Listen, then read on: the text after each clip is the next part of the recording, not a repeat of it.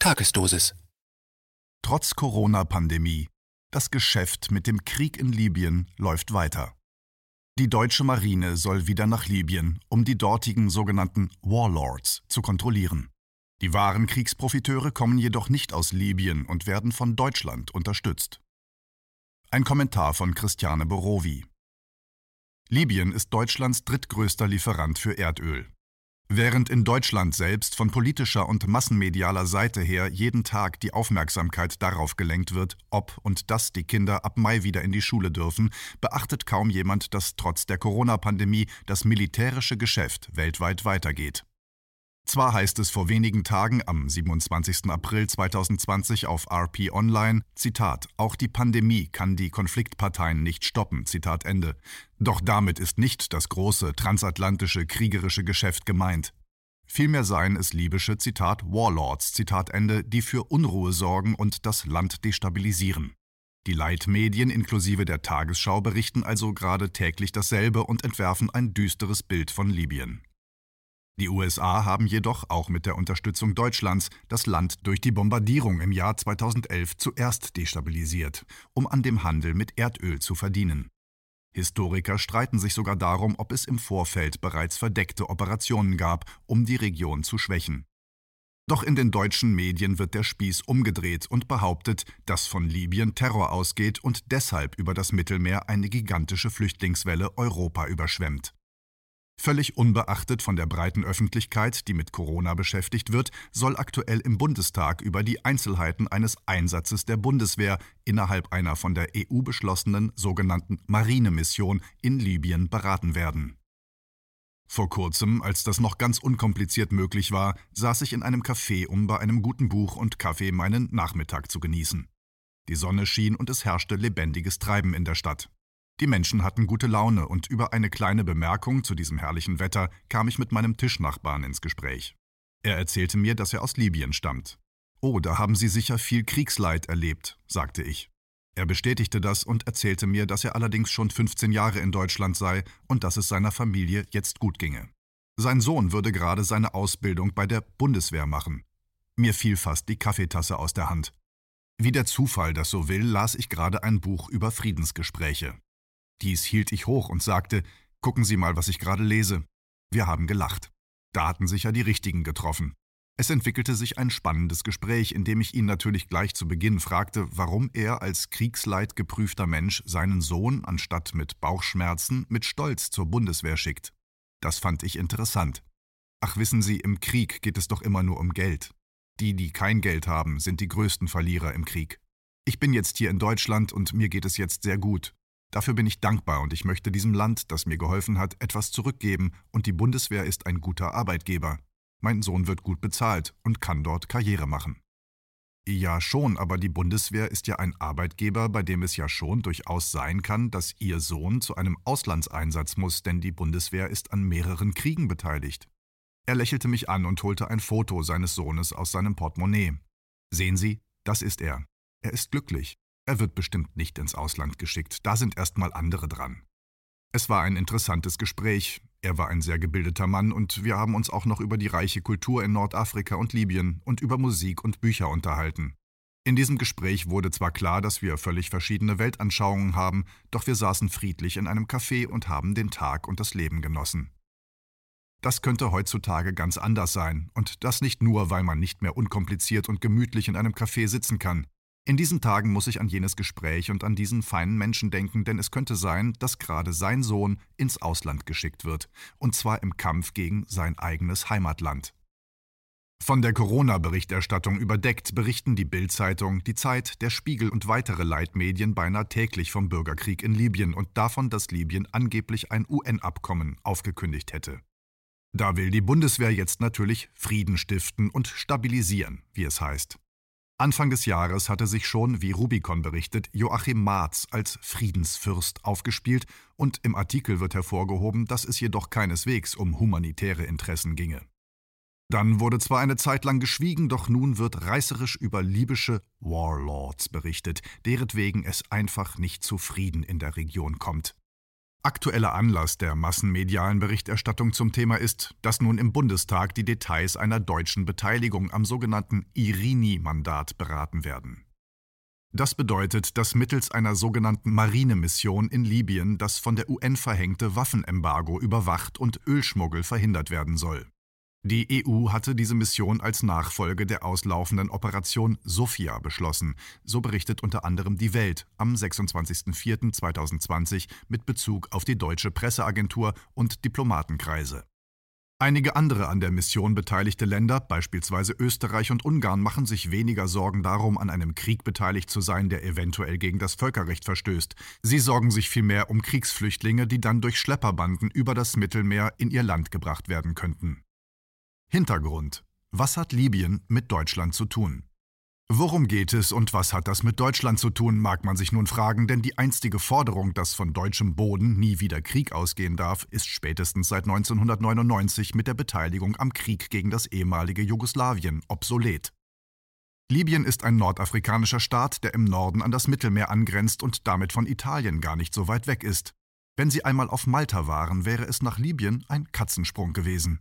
Mit dem Auto würde man von Berlin die an der Küste gelegene Stadt Tripolis laut Google Maps schon nach einem Tag und 19 Stunden erreichen, wenn man reisen könnte und hätte die 2826 Kilometer über Österreich, Italien und Tunesien hinter sich gelassen. So viel zum Thema Libyen läge von Deutschland weit entfernt. Dem ist nicht so, man kann es mit dem Auto sogar ganz gut erreichen und könnte an der Küste Libyens Urlaub machen, denn warm ist es dort auch. Ist die politische Lage in Libyen kompliziert? Nicht unbedingt, denn Libyen hat etwas, das auch für Deutschland interessant ist Erdöl. Libyen ist laut Statistischem Bundesamt mit 7,26 Millionen Tonnen Deutschlands drittgrößter Lieferant von Erdöl. Das könnte man also bedenken, wenn man in sein Auto steigt und Tripolis besuchen möchte.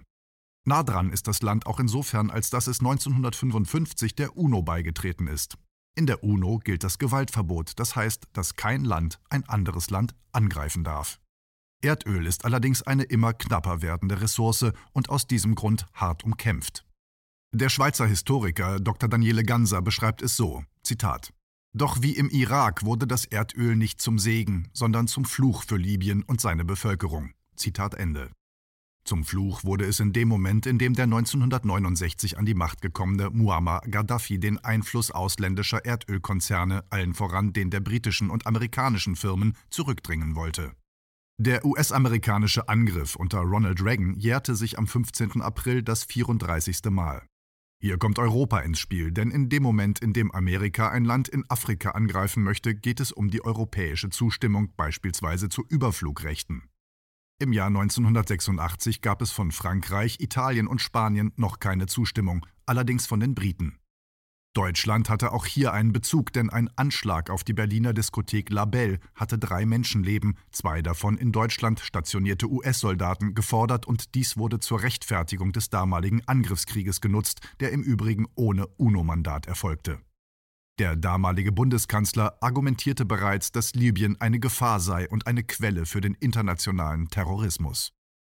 Der außenpolitische Sprecher der CDU-CSU, Jürgen Hart, äußert sich aktuell und etwa drei Jahrzehnte später in einer Pressemitteilung am 26. April 2020 sehr ähnlich und stützt sich wie seinerzeit Reagan auf das internationale Völkerrecht, konkret einen Beschluss des Sicherheitsrates der Vereinten Nationen, in dem Deutschland kein Mitglied ist und betont die Instabilität der Region. Zitat Hinzu kommt, dass die anhaltende Instabilität in Libyen durch Schlepper- und Schleusernetzwerke ausgenutzt wird, um aus illegaler Migration Profit zu schlagen. Deshalb unterstützt die CDU-CSU-Fraktion das Mandat Irini als einen Baustein für eine friedliche Zukunft Libyens, damit dort wirksame humanitäre Hilfe, wirtschaftlicher Wiederaufbau und die überfällige Reform des Sicherheitssektors geleistet werden kann. Zitat Ende. Wenn Deutschland also mehrere hundert Soldaten per Kriegsschiff in die Region schickt, dann wird das tatsächlich als Zitat humanitäre Hilfe Zitat Ende bezeichnet.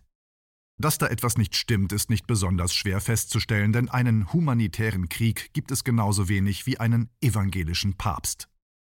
Libyen lehnt die Vorherrschaft der USA ab. Auch dies hat wieder etwas mit Deutschland zu tun, denn als die USA ein militärisches Regionalkommando für den afrikanischen Kontinent, AFRICOM, errichten wollten, geschah dies in Stuttgart. Im Oktober 2009, zwei Jahre vor seiner Ermordung, sprach Gaddafi vor der UNO und kritisierte die dortige NATO-Vorherrschaft und den Mangel an Respekt für den Internationalen Strafgerichtshof. Jürgen Hart weist zwar aktuell richtig darauf hin, dass seit fast einem Jahrzehnt in Libyen Bürgerkrieg herrscht. Dass aber seit den 80er Jahren des vergangenen Jahrhunderts bis auf den heutigen Tag transatlantische und deutsche Interessen an Erdöl die Hauptursache für die instabile Lage sind, wird verschwiegen. Im März 2011 befahl Präsident Obama, der den Friedensnobelpreis bekam und nie zurückgab, den Krieg gegen Libyen. Zuvor hatten Regierungsgegner Polizisten und Soldaten angegriffen und damit einen Bürgerkrieg ausgelöst, denn die libyschen Sicherheitskräfte reagierten mit Gewalt gegen die Rebellen. Diese Reaktion auf das gezielte Lynchen und Ermorden von Polizisten und Soldaten wurde dann so dargestellt, dass Gaddafi eine militärische Aktion gegen das libysche Volk geführt hätte. Die deutsche Politik hatte diese Erzählung von Gaddafi als Zitat neuen Hitler Zitat Ende übernommen und den Krieg unterstützt. Mit der Ermordung Gaddafis endete der Krieg in Libyen bereits im Oktober 2011. Seither soll international darauf geachtet werden, dass in der Region Waffenruhe herrscht. Die dem Krieg als Legitimation dienende Resolution 1973 des Sicherheitsrates, die eine sofortige Waffenruhe forderte und die den UNO-Mitgliedstaaten erlaubte, Maßnahmen zum Schutz der Zivilbevölkerung zu ergreifen, sah allerdings nur die Errichtung einer Flugverbotszone vor, keinen Sturz der Regierung oder gar die Ermordung Gaddafis. Das ist wichtig zu bedenken, da sich bis heute noch immer auf das Prinzip Responsibility to Protect R2P abgestützt wird.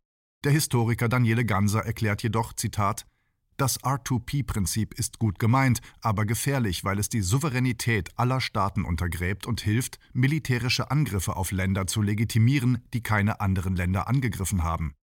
R2P ist Ausdruck der Hoffnung, dass man mit militärischer Gewalt eine bessere Welt schaffen könne. Zitat Ende weil ausländische Ölkonzerne nicht wollten, dass der Reichtum durch die Verstaatlichung des Erdöls dem Land zufließt, dem das Erdöl tatsächlich gehört, wurde ein reiches Land vollkommen zerschlagen.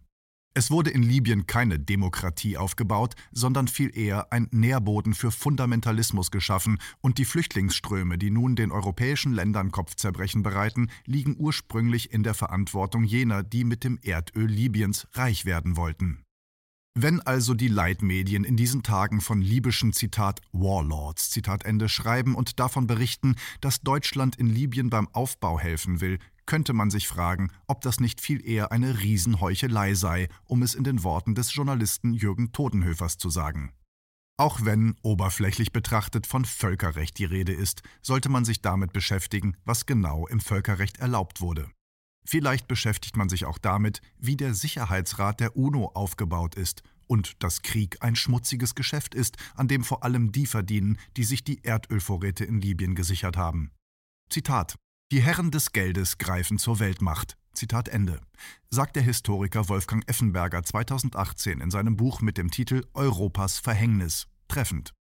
Die Herren dieses Geldes sitzen allerdings nicht mehr in Libyen. Das wäre vor dem kriegerischen Eingreifen der USA noch so gewesen. Die aktuell größte Weltmacht sind die USA, die im neuen Buch des Historikers Daniele Ganser mit dem Titel Imperium USA, erschienen 2020, als eine von Superreichen regierte Oligarchie charakterisiert werden können. Gerade in Deutschland sollten wir also darauf achten, dass tatsächlich von deutschem Boden kein Krieg mehr ausgeht und Deutschland auch in Taten und nicht nur Worten den Reichtum von Warlords verhindert. Dazu ist es allerdings notwendig, den Blick auf das Weltgeschehen nicht ausschließlich durch die Corona-Brille zu wagen. Ein Blick in den IPPNW-Report Body Count, in dem die Opferzahlen des sogenannten Krieg gegen den Terror belegt sind, zeigt deutlich, von Kriegen in der Welt geht eine erheblich größere Gefahr für Leib und Leben aus als durch ein Coronavirus.